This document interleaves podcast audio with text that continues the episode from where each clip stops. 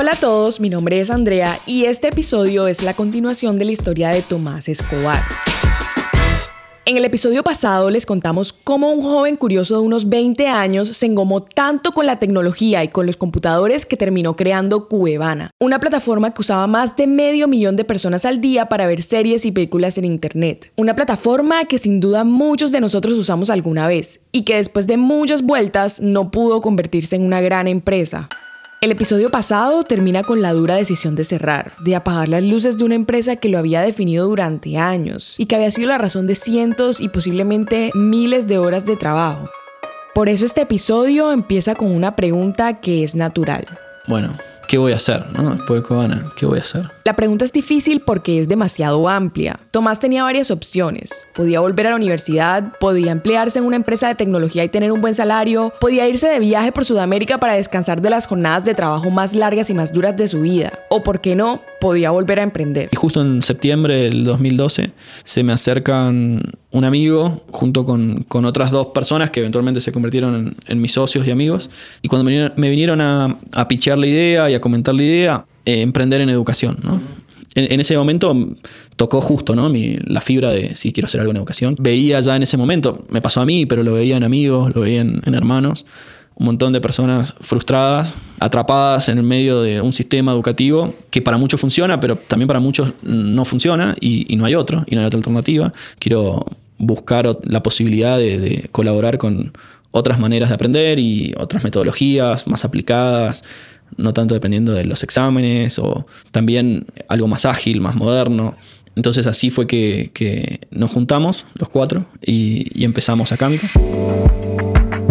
Si repasamos la historia de Tomás, emprender en educación hacía mucho sentido. La universidad había sido de sus mayores frustraciones y tenía sentido proponer algo diferente. El equipo se conformaba por Nacho Puig, que venía de la consultoría de negocios, Gonzalo Orsi, que venía del marketing digital, Juan Chivadino de la publicidad y Tomás de la tecnología. Y justamente en este equipo estaba uno de los principales aprendizajes que Tomás necesitaba capitalizar. Tuvimos una charla a fin de año, fue, bueno, el proyecto nunca va a salir adelante a menos que estemos full time.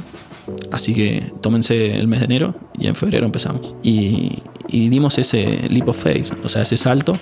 Y rápidamente ¿no? empecé a comparar experiencias de emprender solo, si, se quiere, con, con Cuevana o con otros proyectos, y emprender en equipo. ¿no? Y, rápidamente entendí que, ah, ok, nunca más quiero emprender solo, por ejemplo. Ese fue un, aprendizaje muy, muy rápido que, que saqué. hay algo muy valioso de, construir un equipo y de compartir la carga. Hay, una etapa de descubrimiento y hasta encontrar lo que funciona y, y eventualmente hacerlo funcionar, que lleva mucho tiempo, en algunos casos más, otros menos, pero puede llevar años y es muy difícil estar siempre arriba, ¿no? O sea, en, a nivel ánimos, a nivel confianza, poder tener un equipo y compartirlo con un equipo hace que, se complementen. Nos, y de hecho eso empezó a pasar, nos complementamos y nos acompañamos y cuando uno estaba abajo el otro lo levantaba y cuando el otro estaba arriba también ayudaba a que los demás siguieran adelante.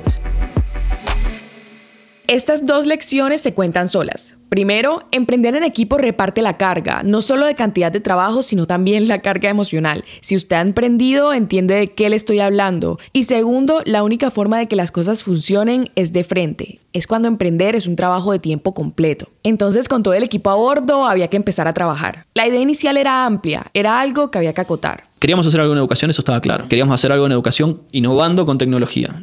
Desde, desde el día uno nace más como una plataforma de, online de cursos y, y, justamente queríamos aprovechar la, la, oportunidad de llevar educación a un montón de personas a, muy bajo costo, ¿no? O sea, como es, es, bajo esa premisa, hacer más accesible la educación.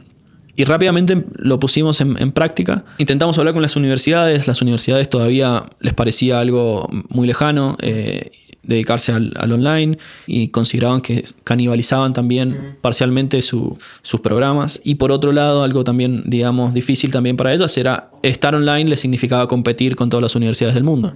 Con lo cual rápidamente nos dimos cuenta que las universidades eh, no se iban a sumar, sobre todo en, en esa etapa, vamos directamente con los profesores. Eh, conseguimos algunos profesores amigos con los que hicimos los primeros cursos, los grabamos, produ produ producimos nosotros, o produjimos nosotros.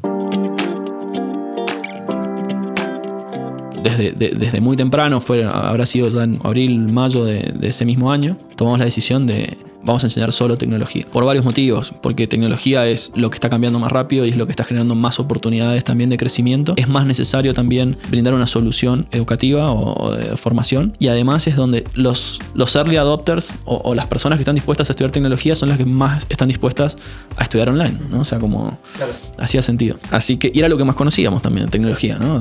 Porque, porque era lo que yo más conocía. Ya ahí tomó, tomó forma de una plataforma online de cursos en tecnología, esa era nuestra definición antes. Y ahí fue donde eh, aplicamos a Guaira, de una aceleradora de telefónica, y, y, quedamos. O sea, por suerte fue como nuestro primer validador y fue y fue súper importante también porque nos ayudó a, unirnos más, a generar la confianza también para, seguir, seguir metiéndole. Guaira es una de las aceleradoras de emprendimiento más relevantes de América Latina y fue un empujón muy importante para Acámica. Además de obviamente recibir una inversión para poder empezar a, desarrollar el equipo y a invertir en contenidos y ya ahí sí empezar a, a desarrollar todo nuestro plan. Y ahí entro en otra recomendación, si están empezando a emprender y y tienen un emprendimiento que se basa en algún sentido en contenidos, eh, piénsenlo dos veces, no digo que no lo hagan, pero producir contenido es muy caro. Eh, a diferencia de otros emprendimientos que podés crear tecnología, podés crear otro tipo de...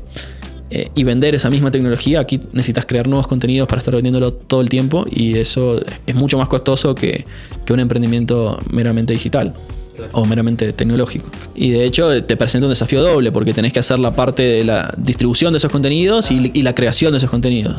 Y al mismo tiempo, como nosotros éramos, somos una compañía de tecnología, siempre nos enfocamos mucho en nuestra solución tecnológica, de hecho nuestra plataforma es, bastante robusta y, desarrollamos eh, desafíos de programación eh, autocorregibles, donde el video también podía mostrarse código dentro del video, como un montón de funcionalidades súper específicas para alguien que está aprendiendo tecnología, pero al mismo tiempo eso nos significó que nadie más podía crear contenido que no fuéramos nosotros. No, nadie va a poder hacer contenidos para nosotros si no conoce nuestras herramientas, si no conoce sacarle el máximo provecho, con lo cual... No es solo un video. No, estamos limitados a hacerlo nosotros, como un poco la filosofía de Apple de hacer el hardware y el software, ¿no? O sea, bueno, tenemos, es un poco lo mismo, tenemos que hacer la plataforma y el contenido, porque ese es el diferencial, lo que... Lo que las dos cosas que estén pensadas y llevadas de esa forma. Así fue que siempre nos limitamos nosotros a hacer contenido. En una época soñamos con, abrirlo y tener un marketplace más abierto. Queríamos empezar por los primeros cursos haciéndolos nosotros como para marcar la referencia y, el estándar de calidad y la integración con la plataforma. Pero creo que también ese es otro aprendizaje. Si están pensando en emprender y construir su propio marketplace, no quiero decir que no es posible, es posible, pero marketplace hay uno en, en un millón. Son muy pocos los casos de que se generan eh, marketplaces que sean lo suficientemente voluminosos en, usuarios, clientes, proveedores, clientes y se pueden contar con los de la mano, ¿no? O sea, de hecho no hay muchos. Y, hay un mito alrededor de que es fácil construir un marketplace y es como la mayoría de los inversores también te lo van a decir, es si estás pensando en construir un marketplace, bueno, pensalo dos veces. O sea, generalmente la mayoría no, no funcionan porque dependen de mucho, ¿no? De muchas cosas. Los primeros meses o incluso años de un emprendimiento se tratan de entender cuál es el producto ganador. Y eso es algo que ocurre primero como consecuencia de la experimentación y segundo de un entendimiento profundo del mercado. Así, los primeros años de Acámica tuvieron cientos de miles de estudiantes, pero aún así no habían llegado a un crecimiento que evidenciara que en serio les estaban quitando el producto de las manos, lo que llaman Product Market Fit. En esos momentos vale la pena preguntarse, ¿quiénes son mis clientes? Y sobre todo, ¿cuáles son sus razones para elegir Acámica? Eran iniciantes, principiantes en tecnología y, buscaban una carrera en tecnología, o sea, buscaban insertarse en la industria. Ante eso dijimos, ok, si esta es la mayoría que, viene y, que necesita, digamos, algo como Acámica, o necesita aprender tecnología, lo primero que tenemos que hacer es dejar atrás los cursos y empezar a pensar en carreras. Eh, son carreras eh, más cortas, nosotros hoy les llamamos carreras modernas y ágiles, pero en ese momento era, necesitábamos un camino más guiado para generar las habilidades, ayudar a formar las habilidades y las herramientas necesarias para poder trabajar de esa profesión, ¿no? Porque cuando estás arrancando es muy difícil entender qué curso tomar y por qué y cómo conectarlos, Entonces ese fue el primer punto.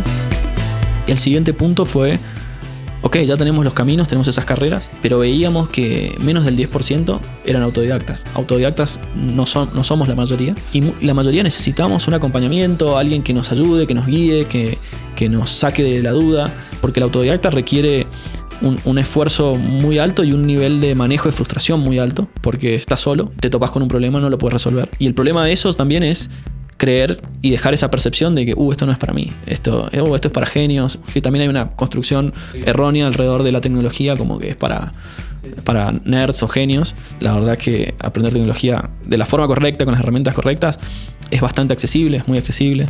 Por supuesto, es desafiante, pero como todo lo que uno aprende. Entonces, como siguiente paso para, trabajar esa frustración y, el desafío de, de, poder ayudar a aquellos que no son autodidactas también, es que sumamos mentores. ¿no? Entonces empezamos a cambiar la experiencia, sumamos mentores. No quisiéramos dejar pasar lo que está diciendo Tomás como un simple aprendizaje en el camino. Primero, cuando uno hace emprendimiento que mezcla en educación con internet, hay una idea común que dice que yo simplemente tengo que grabar un buen curso y gracias a la tecnología puedo venderlo un millón de veces y entonces, ¡boom!, me hice millonario. Y claro, imposible no es, pero fácil tampoco. Hay plataformas y personas que lo han logrado, pero muchas que no. El tema es que este modelo es tan tentador que se nos olvida que hay otras posibilidades, y eso es lo que hicieron en Acámica. Primero, ellos vieron que hay personas como Tomás que aprendieron solos en su cuarto, pero hay muchas otras que no son autodidactas. Pero eso no quiere decir que ellos no puedan llegar a ser grandes desarrolladores o grandes científicos de datos. Ellos simplemente necesitan un producto con más acompañamiento, y eso no tiene que ser con un programa formal de 5 años en la universidad. Entre los cursos de Udemy y las universidades, Acámica podía ocupar un espacio importante, y eso hicieron. Pero claro, tomar esta decisión es duro, porque no es tan fácil como grabar cursos y venderlos. Convertirse en una academia real los puede volver un poco más lentos. Y ahí entramos en, algo que lo discutimos mucho tiempo también, que es hacer cosas que no escalen, ¿no? Será, siempre desde el comienzo Acámica lo pensamos global y pensamos, bueno, esto tiene que escalar y todo lo que todas las decisiones que tomábamos eran pensando en que fueran escalables o que pudieran escalar, porque de eso dependía nuestro servicio. Y temas como justamente poner una fecha de inicio y una fecha de fin, no dejarle empezar al, estudiante cuando quiera, era no, no, eso es limitar la escala. Eh, temas como poner un, un, mentor o un tutor, era como no, no podemos tener miles de mentores eh, para los miles de estudiantes, esto es una limitante de escala también. O por ejemplo, enseñar presencialmente, otro limitante de escala. Y sin embargo, ya hacemos las tres. Y, nos llevó mucho tiempo entender que a veces hay que hacer cosas que no escalan, porque mejoran la experiencia. O sea, y, y el desafío entonces como emprendedor y como startup es cómo hacer que esas cosas que no escalen acompañen el crecimiento de una manera medianamente escalable y, resolver esos desafíos de escala en vez de resolver directamente no trabajar con eso. ¿no? Entonces, sumado a los mentores y pusimos fechas de inicio y fechas de fin, entonces armamos cohortes, ya no era autorritmo y, y solo, sino en, grupos de 25 a 30 estudiantes, con dos mentores eh, técnicos, una tutora pedagógica muy personalizado, siempre quisimos ir por algo muy personalizado y en, en, algunas de nuestras distintas carreras que llamamos hoy, que tenemos desarrollo full stack, diseño UX UI, eh, data science y frontend avanzado en React. O sea, en definitiva, tres ejes, programación, diseño y datos, como, los, los primeros ejes con los que estamos trabajando. Por supuesto, nos interesa nuestro foco es enseñar tecnología, pero enseñar las carreras más demandadas en tecnología y con más futuro. Y ya hace un, desde principios de 2018 hicimos un gran pivot, si se quiere. Dejamos de hablar de Acámica como como una plataforma de cursos.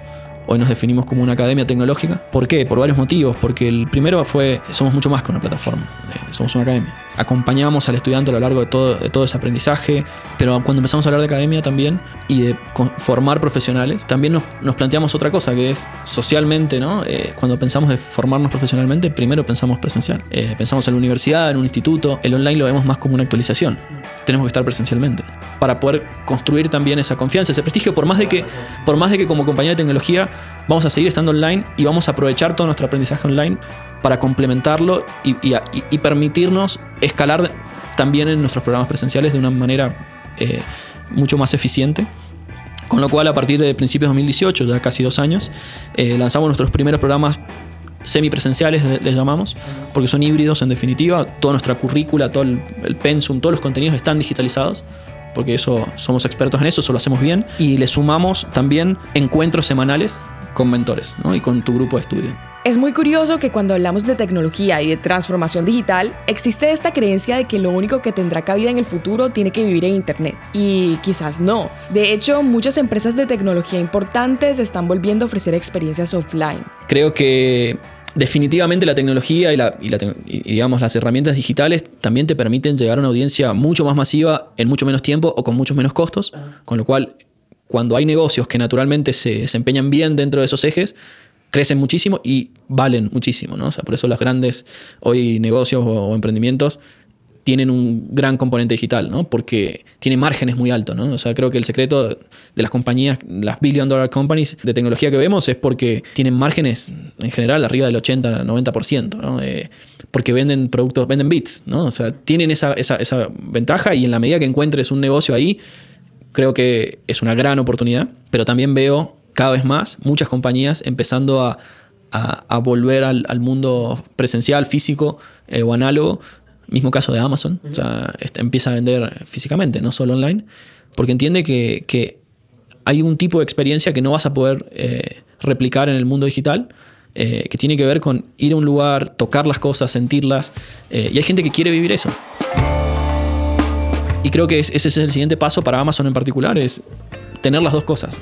Lógicamente, eh, fíjate igual cómo lo hacen. Lo hacen con tecnología, lo hacen con automatización, lo hacen directamente...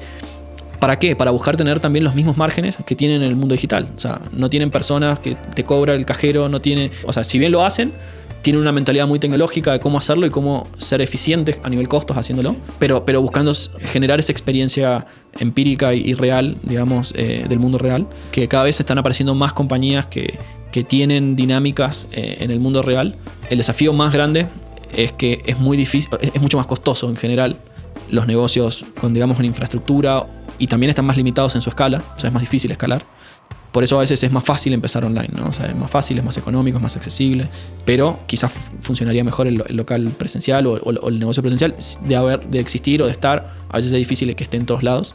Creo que cada vez vamos a ver más algo híbrido, ¿no? Algo híbrido que nos, como despegar, como bien dijiste, como Amazon, como, eh, bueno, mismo Netflix, hoy estrena películas en los cines, o sea, tiene, tiene esa pata de ahí porque quiere ir a, esa cultura análoga que existe del cine, o sea, entienden que tienen que, trascender las, barreras del online y lo están haciendo. Bueno, lo mismo, Mercado Libre ahora con su sistema de shipping, con, Mercado Pago. Bueno, o sea, cada vez buscan también llegar más cerca del, usuario, que muchas veces es a través de una experiencia presencial o, real. Dedicamos tanto tiempo a esto por una razón, y es porque este descubrimiento terminó convirtiéndose en un camino, y este camino eventualmente probó ser lo que ellos estaban buscando. Nada, creo que eso fue un poco nuestro proceso de aprendizaje a llegar y, finalmente, por suerte, por fortuna también, ¿no?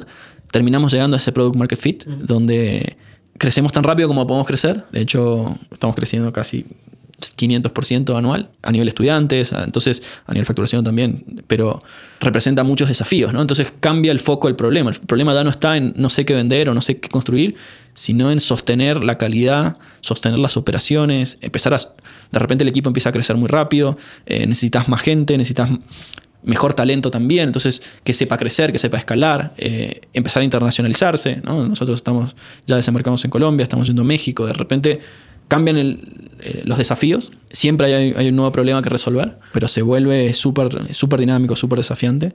Pero nada, nos, tardó más de seis años casi llegar aquí.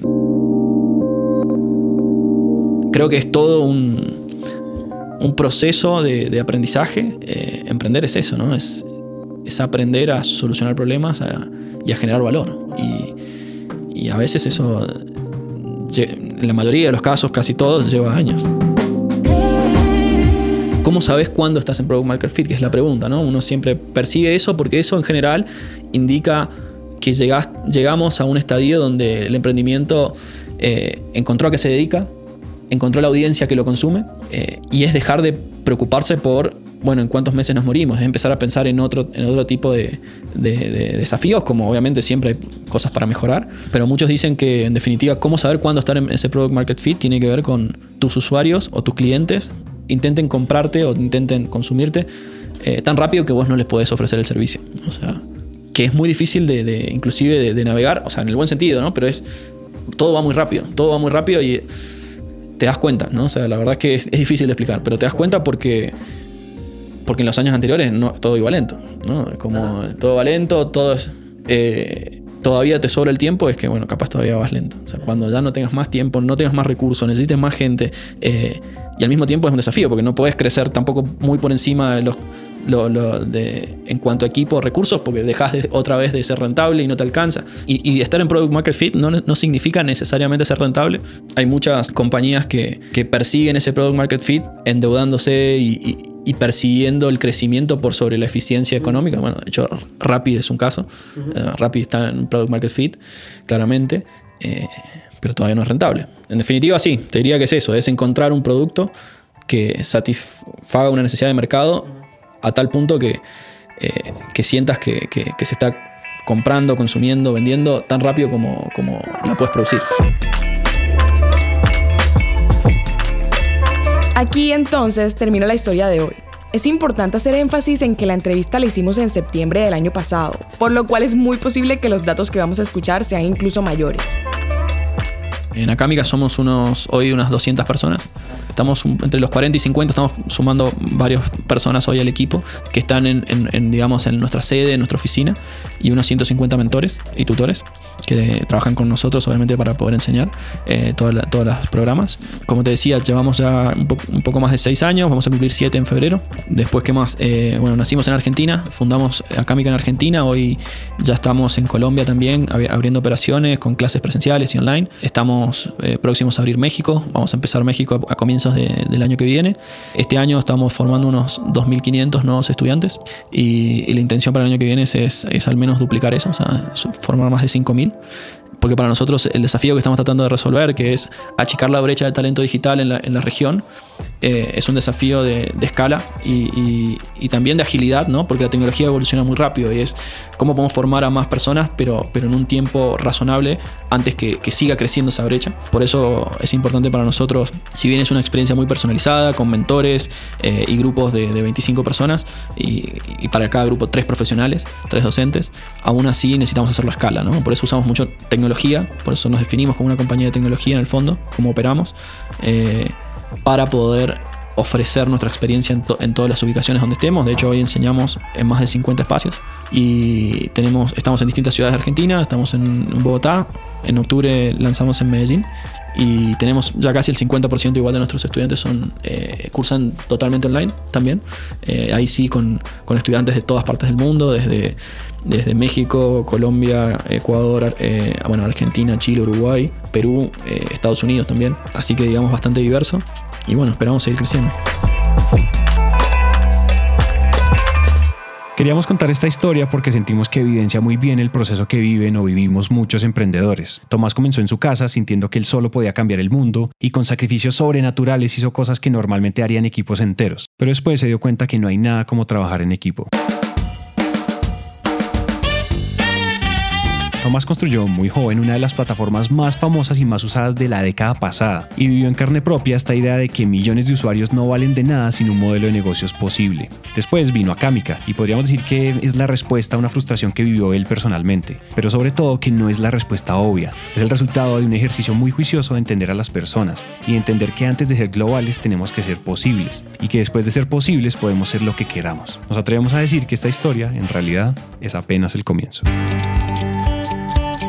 Este episodio fue producido por Andrea Espinosa y editado por Juan Pablo Ramírez. El diseño de sonido es hecho por Camilo Petrucci y el trabajo gráfico es hecho por Juan Diego Bernal. El resto del equipo está conformado por Daniela Arias, La Negra, Julián Cortés, Manuel Torres y Maru Lombardo.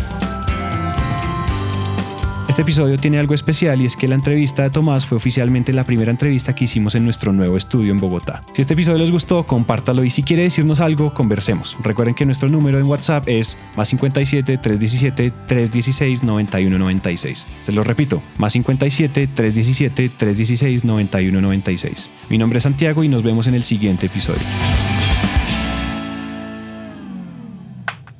Producido por Naranja Media. Naranja Media.